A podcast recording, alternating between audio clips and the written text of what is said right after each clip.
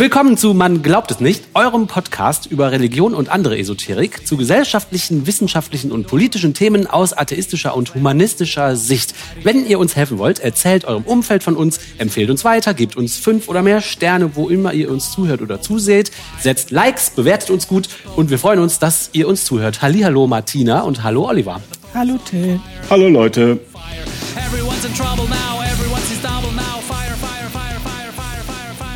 Till, Martina, kennt ihr die Annette Kurschus? Nein, habe ich noch nie gehört. Ich auch nicht. Ach, das ist ja interessant. Okay. Ähm, heute ist ja der, der 6. Januar. Wir reden heute am 6. Januar und in ein paar Wochen kommt die Missbrauchsstudie der Evangelischen Kirche in Deutschland, der EKD, raus. Ah. Und es ist ein offenes Geheimnis bei Leuten aus der Szene, dass die EKD ein massives Problem mit sexuellem Missbrauch hat. Und zwar in der gleichen Größenordnung etwa wie die römisch-katholische Kirche auch. Ähm, bislang gab es allerdings nur eine kleinere Studie für die Nordkirche aus dem Jahr 2014. Und die Ergebnisse waren derart verstörend, dass die Kirche jahrelang mal lieber keine weiteren Untersuchungen in Auftrag gegeben hat. Das ist ja gerne verwendeter Mechanismus. Ne? Hm, jetzt schwand mir doch, wer Annette ist. Aber gut. Und dass die äh, RKK ein Missbrauchssumpf ist, das ist seit 2018 bekannt. Und bis jetzt, also 2024, hat die EKD so getan, als wäre nichts. Das heißt, dass die aktuelle Studie, die da jetzt rauskommt, für die evangelische Kirche extrem brisant ist. Und ähm, der Presse und in der Öffentlichkeit vorstellen wird die Studie der oder die Ratsvorsitzende der evangelischen Kirche. Und die Person muss dann auch eine Strategie entwickeln und durchziehen, um die Kirche dann irgendwie gegen die Studienergebnisse zu verteidigen. Mhm. Alles bedauerliche Einzelfälle, wir haben das alles längst geändert. Ach, das ist alles nicht so schlimm, was auch immer, was die Katholiken auch machen. Wie das halt bei den Katholiken der Kardinal Marx gemacht hat und dann der Bischof Betzing, ne, die dann saßen da mit ihrem Hundeblick und waren sehr erschüttert. Mhm. Und die Ratsvorsitzende der evangelischen Kirche war bis vor einigen Wochen die Pfarrerin Annette Kurschus, die wir offensichtlich alle nicht kannten, obwohl sie das zwei Jahre gemacht hat. Und das ist vielleicht ein Problem, aber nicht unbedingt für uns. Da schreibt die evangelische Zeitung, Annette Kurschus legte die Latte hoch, als sie unmittelbar nach ihrer Wahl zur Ratsvorsitzenden der EKD versprach, dass es bei der Aufarbeitung von Missbrauch in Kirche und Diakonie kein Zögern und keine Rücksichtnahme mehr geben sollte. Sie sagt, ich werde dieses Thema zur Chefinnensache machen. Oh ja, okay. Mhm. Und jetzt stellt sich also raus, vor ein paar Wochen hat sich herausgestellt, das hat sie wirklich gemacht. Aber anders als viele dachten.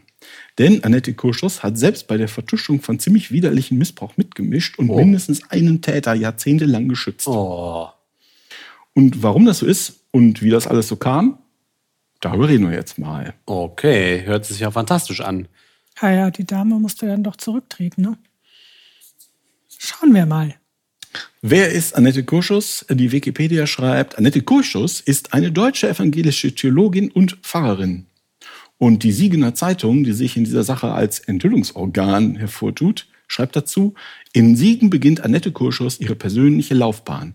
Die heute 60-Jährige ist dort Vikarin, Pfarrerin seit 1993, ab 2001 stellvertretende Superintendentin und von 2005 bis 2012 Superintendentin des Kirchenkreises Siegen. Wikipedia schreibt, ab 2012 war sie Präses also leitende Geistliche der Evangelischen Kirche von Westfalen und ab November 2091 zugleich Vorsitzende des Rates der Evangelischen Kirche in Deutschland in Klammern EKD. Seit 2014 ist Annette Kurschus Mitherausgeberin des evangelischen Magazins Chrismon. Das magst du besonders, Till. Ja, das liebe ich. Und der evangelischen Monatszeitschrift Zeitzeichen. Sie ist Vorsitzende im Vorstand des Evangelischen Presseverbandes und des Aufsichtsrats der Deutschen Bibelgesellschaft. Weiterhin ist sie Mitglied im Kuratorium der Hochschule für Musik Detmold und seit 2020 im Hochschulrat der Universität Münster. Außerdem spricht sie zeitweise Beiträge zur Morgenandacht im WDR Radio. Also, also ist eine ganz tolle Frau. Ne? Die hat ihr komplettes Leben und Karriere in der Kirche und in ihren Institutionen eingerichtet. Ne? Ja. Mhm. So, und dann schreibt jetzt die Siegener Zeitung ähm, über das Frühjahr 2023. Der evangelische Kirchenkreis Siegen-Wittgenstein wird von massiven Vorwürfen sexualisierter Gewalt überschattet. Im Zentrum steht ein ehemaliger Angestellter des Kirchenkreises. Die Staatsanwaltschaft Siegen ermittelt. Nach Informationen der SZ, SZ heißt hier jetzt Siegener Zeitung, das ist etwas okay. verwirrend. Mhm. Nach Informationen der SZ gibt es mindestens acht Personen, die dem Mann sexuellen Missbrauch vorwerfen. Über Jahrzehnte soll der Täter im Rahmen seiner kirchlichen Tätigkeit gegenüber den jungen Männern sexualisierte Gewalt angewandt und sie missbraucht haben. Dabei soll er seine Position, die ihn in Kontakt mit Jugendlichen brachte, ausgenutzt haben. Die Ermittlungen gegen den Mann, der bereits im Ruhestand sind, beginnen. Eine anonyme Strafanzeige aus dem Kirchenkreis löste sie aus. Nach SZ-Recherchen liegen die jüngsten Annäherungsversuche noch nicht sehr lange zurück. Die Zeit schreibt, der Kirchenangestellte, das sagen auch Staatsanwaltschaft und Landeskirche, habe wohl ein besonderes Näheverhältnis ausgenutzt. Hm, aus persönlichkeitsrechtlichen Gründen dürften Name und Tätigkeitsfeld des Beschuldigten nicht genannt werden, teilte die Westfälische Landeskirche mit. Eben deshalb hm, haben man sich bei der Kommunikation des Falls zurückgehalten. Also Täterschutz. Aber, schreibt die Zeit, die Siegener Zeitung berichtet über die massiven Vorwürfe. Annette Kurschus als ehemalige Superintendentin des Kirchenkreises und heutige Präses der Evangelischen Kirche von Westfalen zeigt sich in einem Statement via Landeskirchenamt entsetzt und erschüttert. Mit betroffenen Menschen stehe man im engen Austausch. Zu den Vorwürfen selbst sagt sie nichts. So, das war, was wir eigentlich über den Missbrauchssumpf in Siegen wissen. Jetzt kommt ein, ähm, ein Teil des Beitrags, den ich hier in meinem, in meinem ähm, wie heißt das Ding, in meinem Outline hier auf meinem Rechner als der Eiertanz bezeichnet habe. Der Eiertanz, okay. Also, der Eiertanz. Ähm, kurz nachdem das hier in der Zeitung steht, äh, also das sind jetzt, das ist erstmal im Frühjahr, ist das Frühjahr letzten Jahres, 2023 ist das so aufgetaucht. Und dann gibt es die turnusmäßige Synode der EKD vom 10. bis 15. November 2023 in Ulm. Das ist so deren Kirchenparlament oder sowas mhm. in der Art. Da schreibt die Zeit, in der evangelischen Kirche ist man angespannt im Vorfeld der Synode. Im Januar stellen Wissenschaftler eine große Studie vor. Das Thema Dimension und Ursachen der sexuellen Missbrauchstaten in den Landeskirchen und der Diakonie. Eine vergleichbare bundesweite Studie existiert bei den Katholiken seit 2018. Seitdem letztere vorgestellt wurde, kommt die katholische Kirche in Deutschland gar nicht mehr heraus aus dem Strudel von sexuellem Missbrauch und seiner Vertuschung.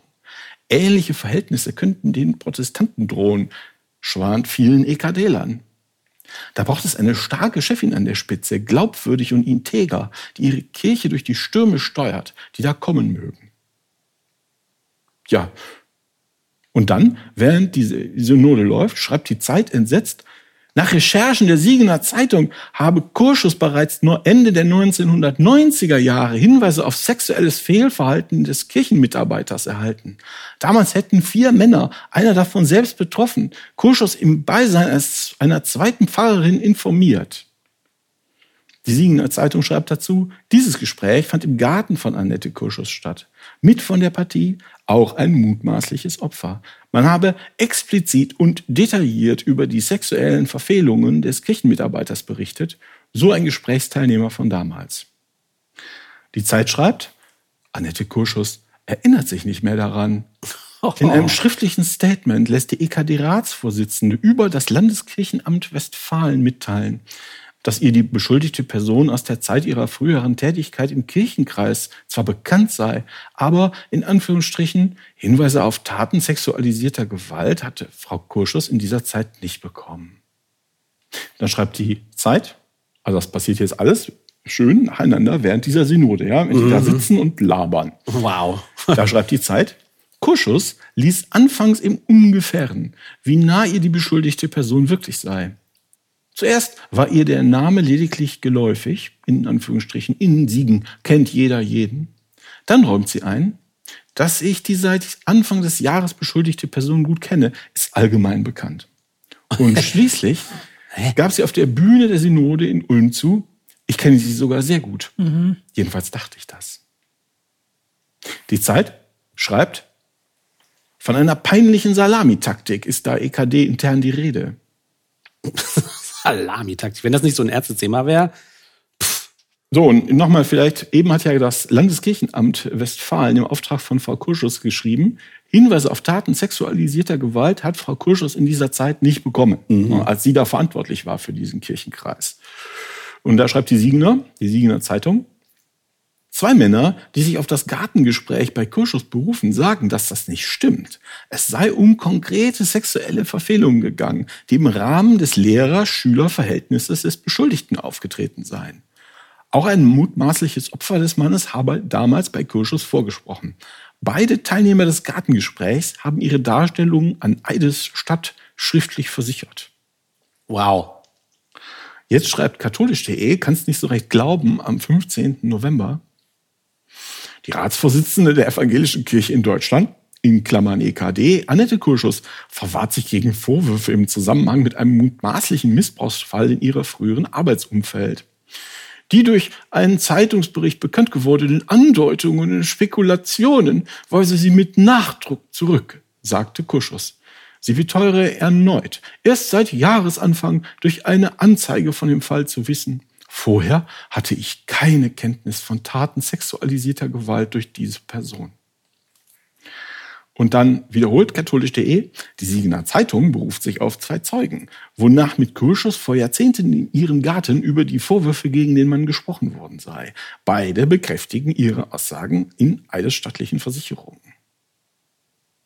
Und dann gibt's eine Bestätigung der Vorwürfe gegen Kurschus, die kommt von unerwarteter Seite. Da schreibt nämlich die Siegener Zeitung, die Siegener Zeitung bekommt Einsicht in einen Brief, den der Beschuldigte im Nachgang an das Gattengespräch an Gesprächsteilnehmer von damals geschickt hatte. Oh. Upsi. Daran nimmt der Kirchenmitarbeiter Bezug auf das bei, in Anführungsstrichen, Annette geführte Gespräch und droht mit rechtlichen Schritten. Ach. Sollten die Kurschus gegenüber dargelegten Vorwürfe aufrechterhalten werden. Hm. Katholisch.de schreibt, der Brief weckt deutliche Zweifel an den Schilderungen von Kurschus. Diese soll auch Patentante eines Kindes des Verdächtigen sein. so, das heißt, auf Basis dieser Berichte, die hat den Vater ihres Patenkindes gewarnt, dass seine Opfer bei, seine Missbrauchsopfer bei ihr waren und sich wehren könnten. Und darauf beginnt er, die Opfer zu bedrohen. So, Jetzt kommt der nächste Abschnitt. Die Kollegen gehen von Bord. Die Synode ist vorbei, viele Fragen bleiben offen und die Ratten beginnen das sinkende Schiff zu verlassen. Da schreibt die, Siebener, die Siegener Zeitung über den 15. November. Am letzten Tag der EKD-Synode versucht die Präses der Synode der EKD, Anna Nicole Heinrich, das Geschehen einzuordnen. Sie sagt, dass nicht alle Synodalen vor Kurschus Erklärung bereits Zeit gefunden hätten, die Berichterstattung über die Siegener Missbrauchsvorwürfe wahrzunehmen. Sie selbst habe im Anschluss der Erklärung nicht klatschen können und sei über den Applaus der anderen Teilnehmer irritiert gewesen. Da schreibt die Zeit, die Zeit kennt sich ja so in EKD-Sprech besser aus als wir vielleicht. Ja, die Zeit. Die Zeit schreibt, damit war klar, es würde eng werden für die Ratsvorsitzende, ja. wenn sie die Vorwürfe nicht schnell abräumt. Nicht klatschen, lieber schweigen. Die leise Demontage der Vorsitzenden hatte begonnen. Dann schreibt die Siegener Zeitung, 16. November. Die Betroffenenvertretung im Beteiligungsforum sexualisierter Gewalt der Evangelischen Kirche Deutschlands gehen auf Distanz zur eigenen Ratsvorsitzenden. Und das in bemerkenswert scharfer Art und Weise. Die aktuelle Berichterstattung stellte die Glaubwürdigkeit von Frau Kurschus in Frage, heißt es in einem Statement. Und dann weiter die Siegener Zeitung. Derweil wird bekannt, dass es im mutmaßlichen Missbrauchsskandal Hinweise auf einen möglicherweise minderjährigen Betroffenen gibt. Die Staatsanwaltschaft Siegen bestätigt, dass weitere Vernehmungen geplant sind. Der Betroffene war dem Vernehmen nach zu Beginn der vorgeworfenen Übergriffe erst 13 Jahre alt. Gut, für den 20. November lädt die EKD zur Pressekonferenz in Bielefeld. Die Zeit hat eine Einladung bekommen und schreibt erstaunt, der Rat der EKD, heißt es da, hat in den vergangenen Tagen mehrfach mit und ohne die Ratsvorsitzende getagt. Zwei Worte nur. Und ohne. Sie zeigen, Kurschussautorität im Rat war dahin. Explizite Rücktrittsforderungen überließ man lieber anderen, den Betroffenen etwa.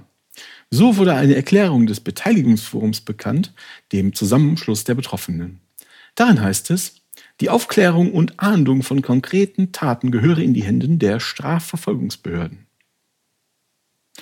Es liege nun in der Verantwortung der Ratsvorsitzenden der EKD, darüber hinausgehende Schritte ernsthaft persönlich zu prüfen. Ja, hm. weiter. EKD-Stabsstellenleiter Helge Staff, also Kurschus eigener Mitarbeiter, soll bei der Erklärung Schreibhilfe geleistet haben. Detlef Sander vom Beteiligungsforum sagt kurz darauf dem Spiegel, Kurschus sollte von allen Ämtern zurücktreten, nicht nur vom EKD-Ratsvorsitz. Wir sind seit einer Woche im Krisenmodus. Frau Kurschus muss endlich Konsequenzen aus ihrem eklatanten Umgang mit den Vertuschungsvorwürfen ziehen. Die Zeit schreibt, spätestens in dem Moment dürfte Kurschus klar gewesen sein, es ist aus. Sie geht oder wird gegangen. Und dann der Rücktritt. Am 20.11.2023 schreibt die Zeit über die Pressekonferenz in Bielefeld, über die wir eben ja was von der Einladung gehört haben.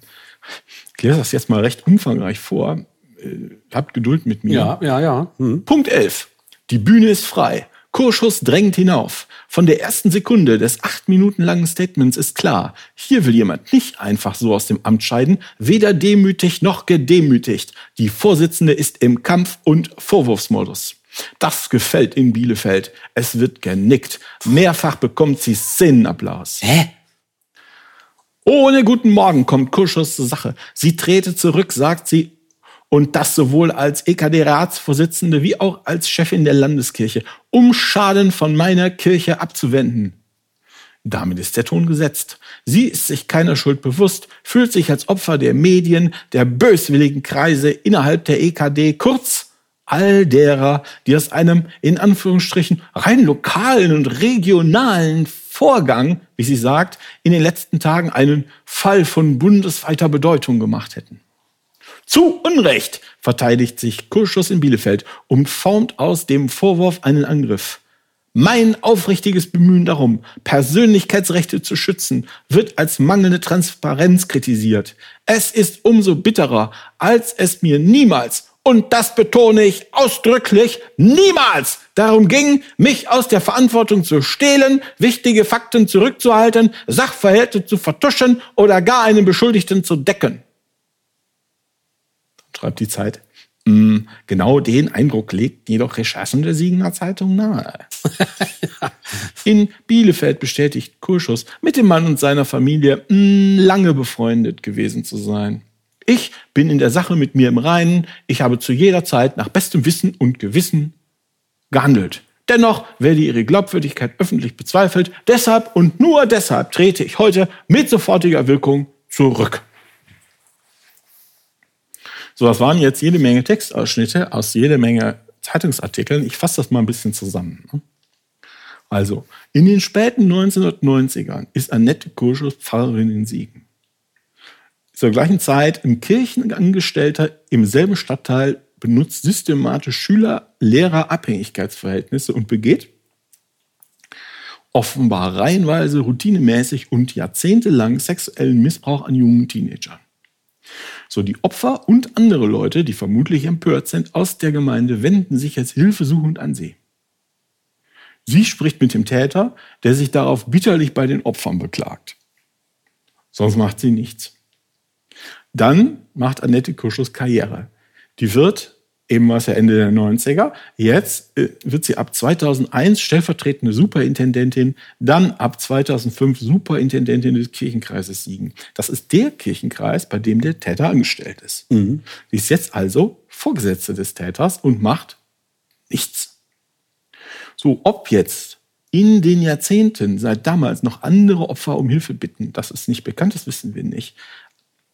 Es ist aber nicht davon auszugehen, dass der Täter jetzt ohne jeden Gegenwind bekommen zu haben, Ende der 90er Jahre einfach aufhört, äh, Verbrechen zu begehen. Die Siegener Zeitung, die schreibt ja, in Anführungsstrichen, nach SZ-Recherchen liegen die jüngsten Annäherungsversuche noch nicht sehr lange zurück. Ja, genau. Mhm. Ja. So, das heißt, die Ratsvorsitzende der EKD, Frau Annette Kurschus, weiß seit 25 Jahren, dass ein Missbrauchstäter in ihrem Kirchenkreis jahrelang das Schüler-Lehrer-Verhältnis ausnutzt und serienweise Jugendliche sexuell missbraucht. Und sie macht nichts und macht so die Verbrechen erst möglich, die macht eine ganze Verbrecherkarriere erst möglich, über Jahrzehnte hinweg. Mhm.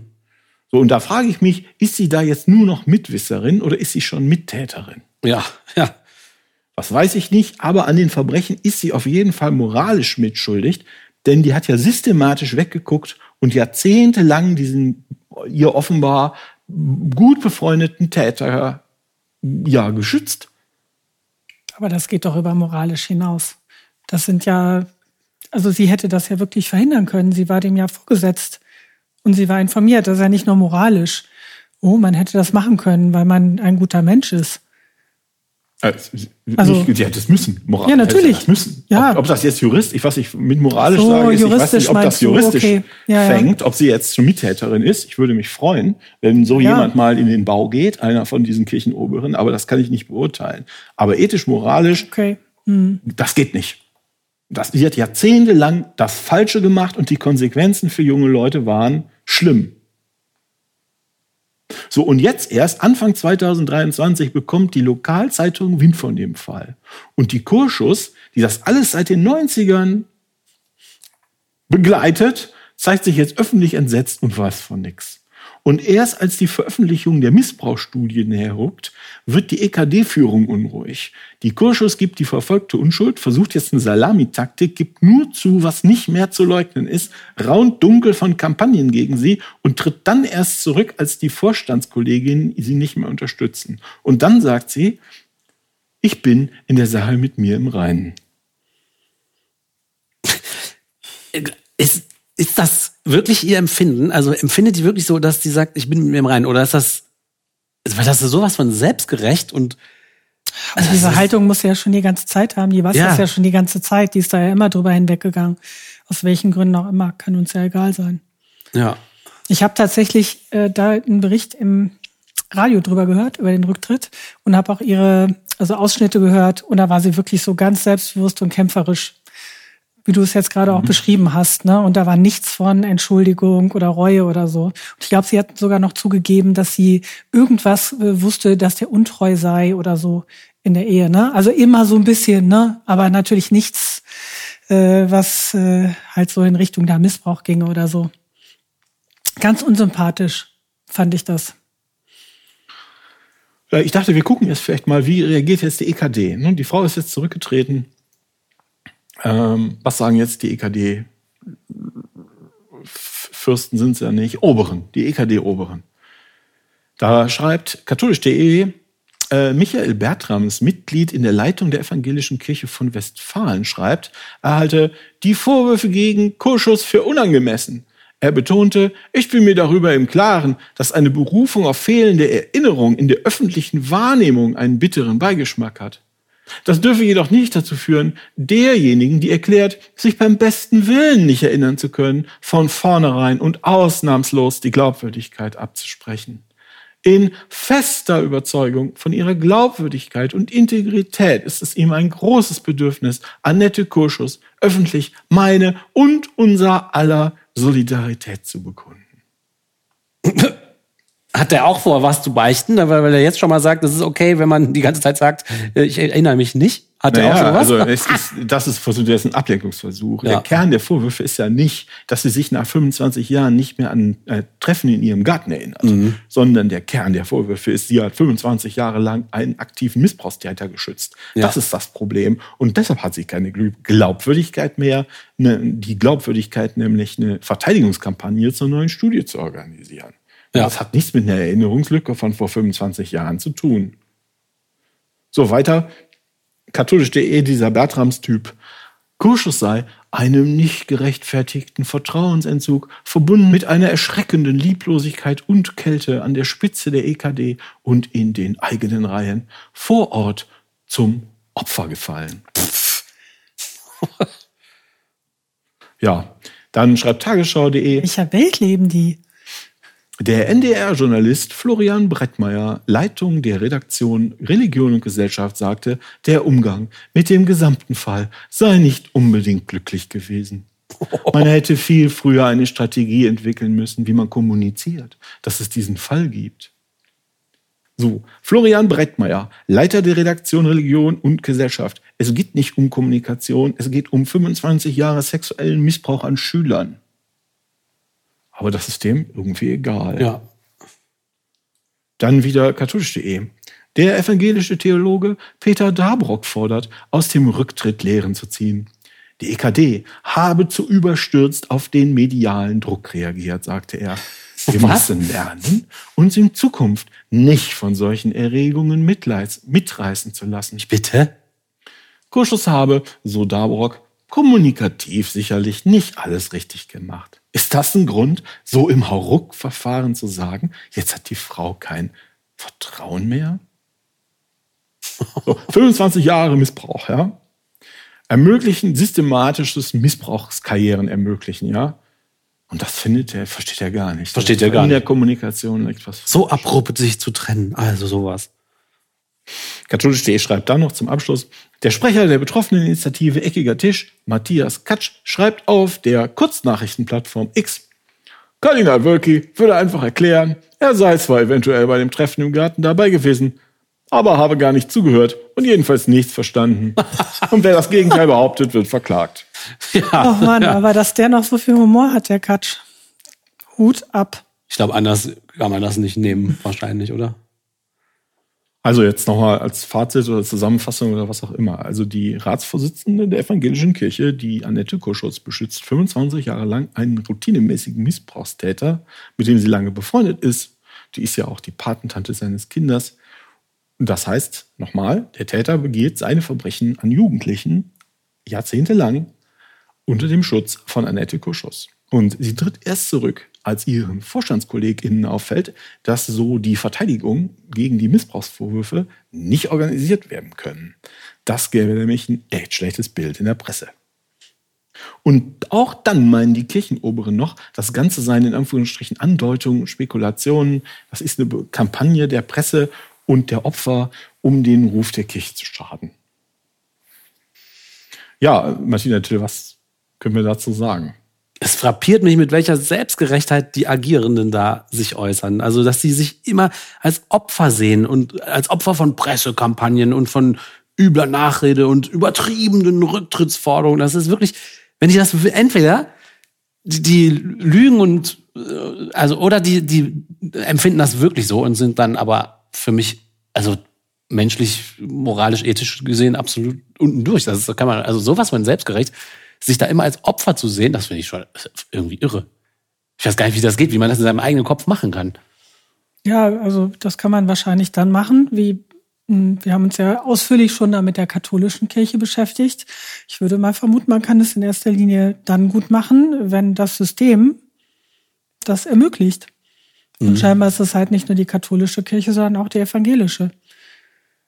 Es ist hier Also- ganz, ist ganz genau wie bei den Ja, Katholiken. es scheint nichts, äh, das scheint irgendwie nichts Besonderes zu sein. Vielleicht ist das auch ein Kavaliersdelikt. Ach Ja. ja, na gut. Ne, das wussten wir ja, dass der Fritz Helmut oder wie auch immer heißt, ne, dass der äh, den Jungs schon mal auf den Hintern guckt. Na ja, na ja, so irgendwie. Und dann denkt man, man kommt damit durch und macht einfach so weiter. Und das Schlimmste ist, wenn die Kirche irgendwie äh, beschmutzt wird. Also muss man alles tun, dass das dann irgendwie nicht passiert. Und äh, aus dem System heraus hat sie vielleicht auch gar nicht so was Schlimmes gemacht, weil das System halt total kaputt ist. Ich habe auch die Vermutung, dass so ein Clan-Denken bei denen dahinter steckt. Die sind alle in der Kirche und schon die Opfer sind schon die anderen. Ja, ja. Ne? Also die Ganz Presse ist auf jeden. Fall die anderen, wir sind die anderen, alle, die sind so ein Clan und die kennen sich und, und schützen sich und dann äh, immer wenn irgendjemand anders was sagt, ist das so irgendwie,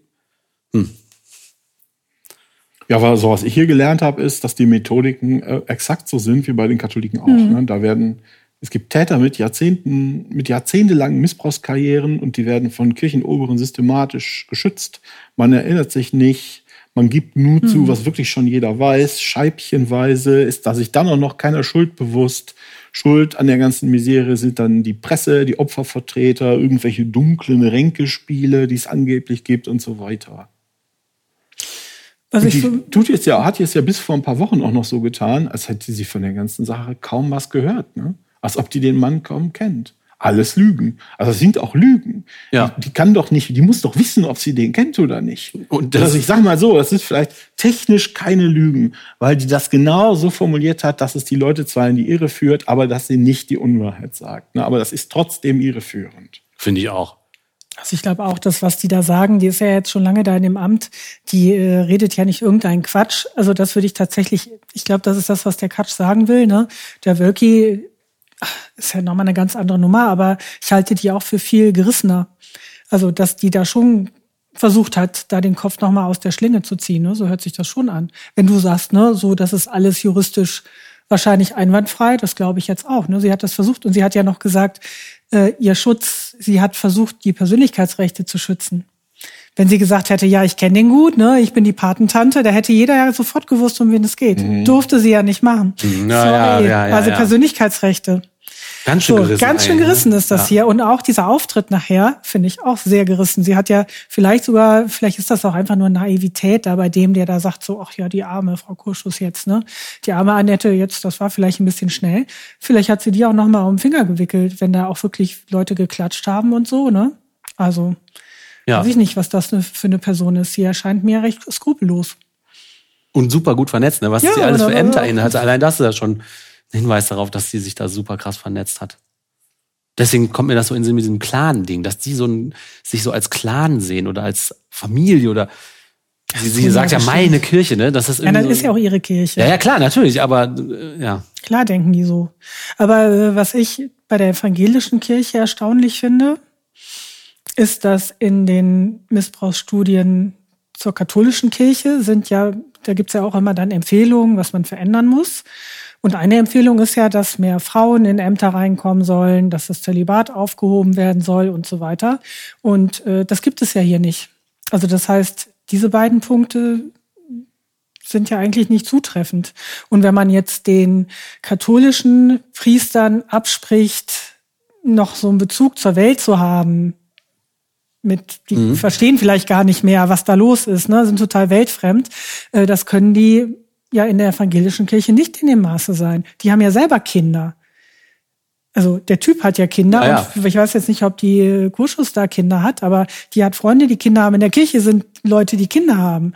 Also Du meinst nicht mal, das kann man zu ihren Gunsten halten. Nein, ich, halt nein ich, ich, finde das erstaunlich, dass das System, ja genau, dass das System halt, dass das trotzdem so funktioniert, obwohl die, eben diese Maßnahmen da ja äh, gemacht wurden.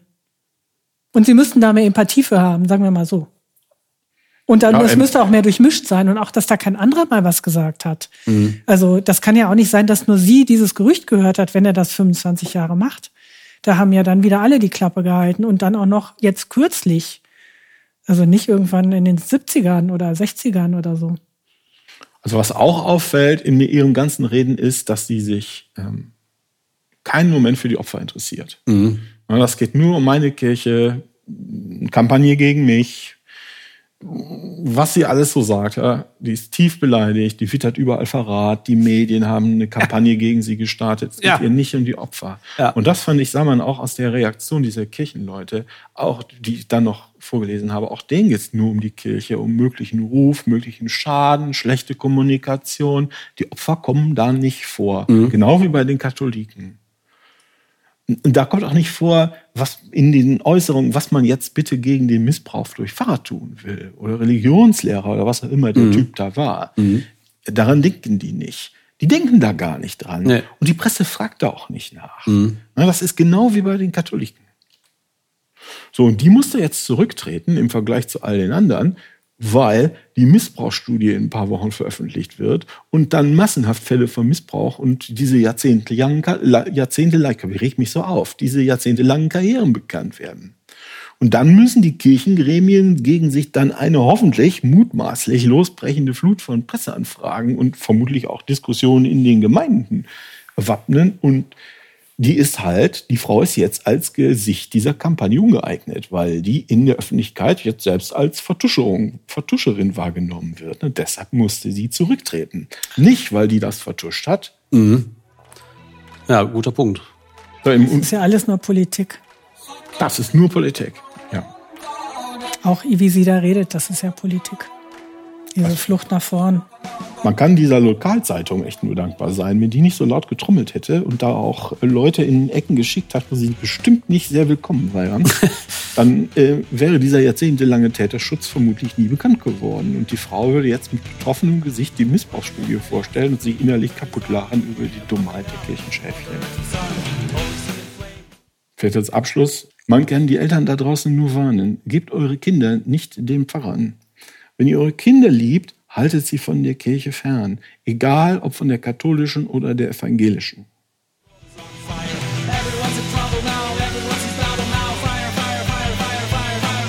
Und schon wieder geht eine Folge von Man glaubt es nicht zu Ende, eurem Podcast über Religion und andere Esoterik. Bitte liked uns, bitte bewertet uns gut oder schlecht, vor allem gut. Äh, schreibt uns, äh, tretet in Verbindung mit uns. Gerne gut. Hört gerne wieder beim nächsten Mal zu und äh, Dankeschön, bis zum nächsten Mal. Tschüss. Ciao. Ciao, Leute.